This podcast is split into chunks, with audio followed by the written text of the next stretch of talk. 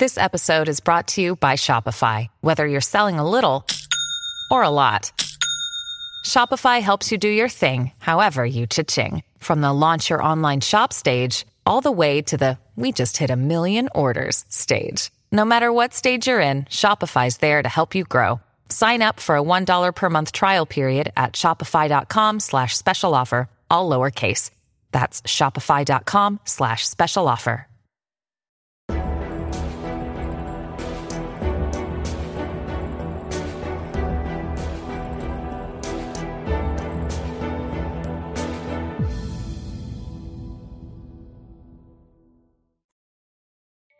皆さんこんばんは。話題の事件へようこそ。今回取り上げる犯罪者の生い立ちは、神戸連続児童殺傷事件を起こした榊原生徒こと元少年 A です。この事件はあまりにも衝撃的だったため、皆さんも記憶に残っていると思われますが、今回は元少年の生い立ちとその後について紹介したいと思います。一体この少年はどんな人物だったのか。まずは事件概要からどうぞ。事件概要1997年5月27日早朝。兵庫県神戸市須磨区にある中学校の正門に切断された男児の頭部が放置されているのを通行人が発見した。その後の捜査で放置された遺体の頭部は現場近くのマンションに住む当時11歳の男児のものと判明し同年5月24日から行方不明になっていたことも分かった。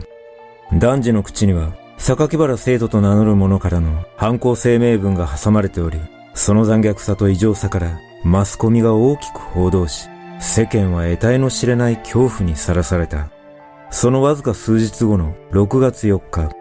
榊原生徒から第二の犯行声明文が神戸新聞社宛に届き、報道はさらに加熱し、マスコミは犯人像としてがっちりした体格の30代から40代くらいの男としていたが、6月28日、警察が逮捕した被疑者は、驚くことに、まだ幼い当時14歳の男子中学生だった。そして、この逮捕をきっかけに、元少年 A が起こした犯行が次々に発覚している。第1の犯行、1997年2月10日午後4時頃、元少年 A は神戸市須磨区の路上で、小学生の女児二人をいきなりゴム製のショックレスハンマーで殴りつけ、一人が軽傷、一人が重傷を負う事件を起こしている。第二の犯行。1997年3月16日午後0時25分頃、元少年 A は神戸市須磨区の公園で、近くにいた小学4年生の女児に、手を洗える場所はないかと尋ね、学校に案内させ、お礼を言いたいので、こっちを向いてください。と言うと、振り返った女の子を金槌で殴りつけ、逃走した。さらにそのわずか10分後、元少年 A は所持していたナイフで別の小学3年生の女児の腹部を刺し逃走した。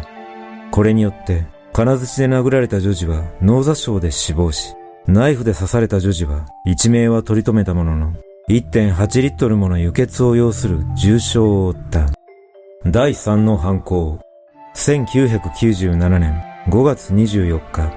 元少年 A はさらに人を殺したいという欲求に駆られ、殺すのにちょうど良い人間を探すためにママチャリに乗って出かけ、小学校近くを走行中に弟と同級生で面識のあった男児を見つけた。元少年 A はこの男児が亀好きなことを知っていたため、向こうの山に亀がいたよ。一緒に見に行こう。と誘い、地元でタンク山と呼ばれていた高台に連れ出し、そこで男児を考察した後、その場に遺体を放置した。翌日、元少年 A は再びタンク山に向かい、準備してきた黒いビニール袋の上に男児の遺体を乗せ、糸のこぎりを使って首を切断し、地面に置いて眺めていると、性的興奮を覚えたという。そして、元少年 A は男児の頭部を家に持ち帰り、風呂場で洗った後、自分の部屋の天井裏に隠し、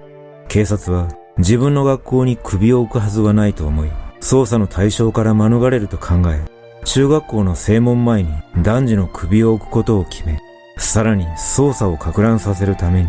偽りの犯人像を表現する手紙を加えさせようと考えた。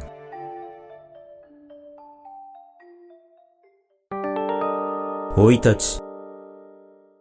元少年 A は、父親と母親、年の近い弟二人と暮らしていたが、父親は子供に無関心で、母親の厳しいしつけを虐待と捉え、長年愛されていないと感じていたという。そんな中、祖母だけは元少年 A を溺愛していたことから、元少年 A にとって両親以上の存在となっていたが、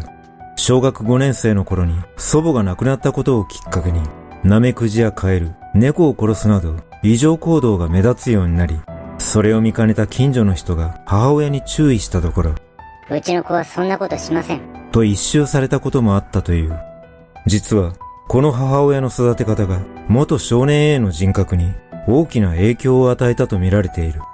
元少年 A が中学校の入学当初、女子生徒の上履きを焼却炉に入れたことが発覚した際には、母親は、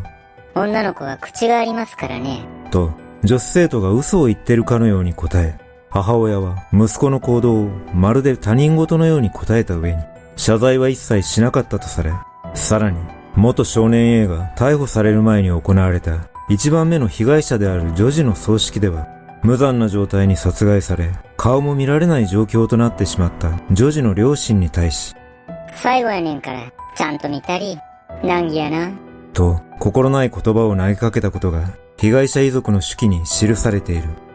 このような性格の母親は、元少年 A の生後10ヶ月で離乳を強行したことで、1歳までの母子一体の関係が重要な時期に、最低限の満足を与えていなかった疑いがあるとされ、後の裁判でも愛着障害の可能性に触れており、さらに母親は排尿、排便、食事、着替え、玩具の片付けに至るまでしつけに厳しく、スパルタ教育を施していたことから、元少年 A の心を歪ませた疑いがあると指摘されている。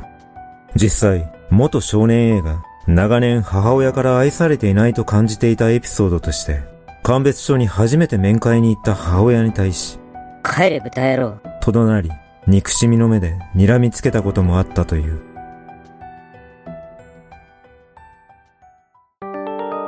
その後、事件後に中等少年院に送致された元少年 A は収容者から、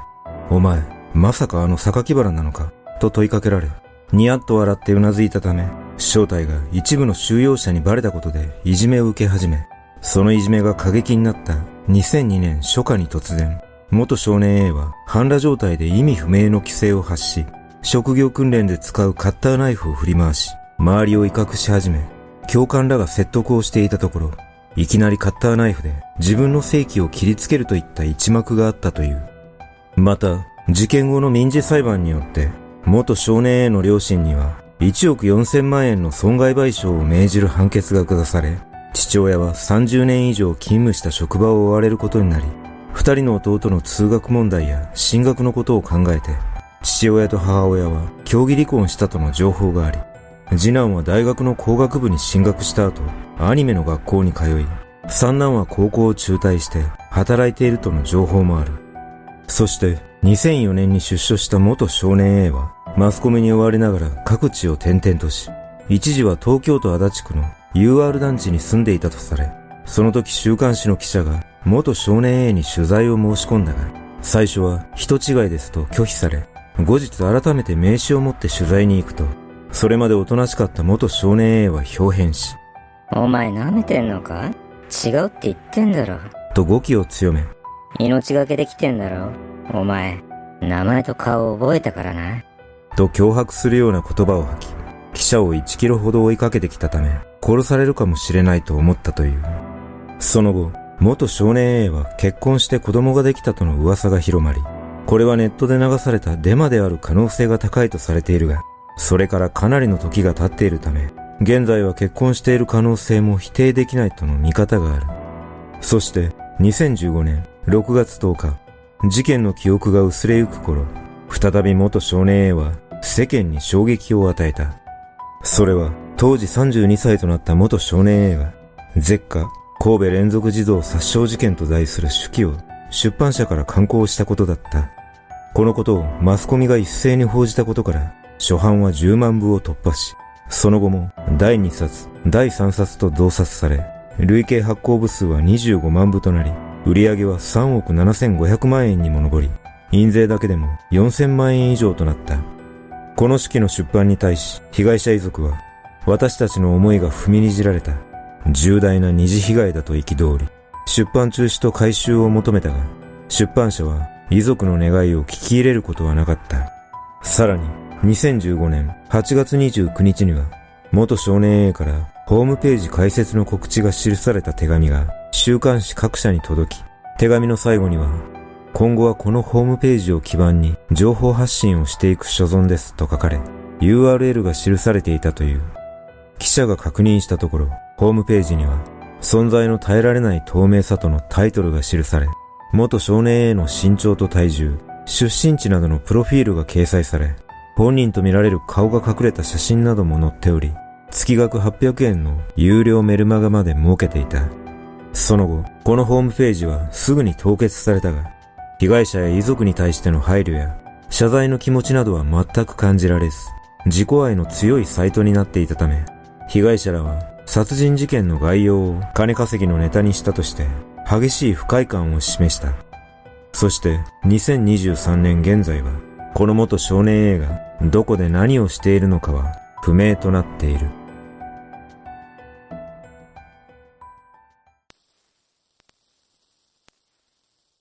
この事件が報道された当初、あまりの猟奇性に恐怖を感じ、犯人が少年だったことで、さらに恐怖が増したことを、今でも鮮明に覚えています。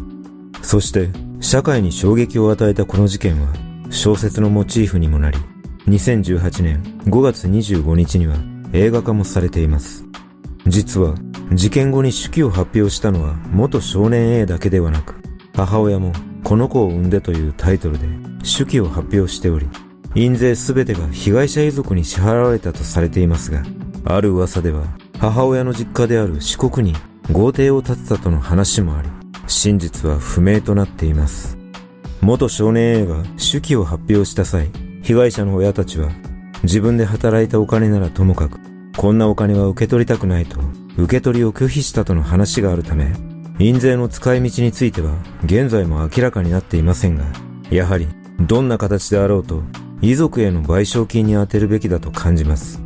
そして、この事件が起きた要因として母親の育て方が悪かったとの見方が多くありますが、これほど猟奇的な事件を起こした要因は、やはり遺伝子レベルで精神的異常があったような気がします。だとすれば、すでに出所している元少年 A が再び猟奇的な事件を起こす可能性があるため、一末の不安を覚えます。皆さんはこの犯人にどんな印象を感じたでしょうか？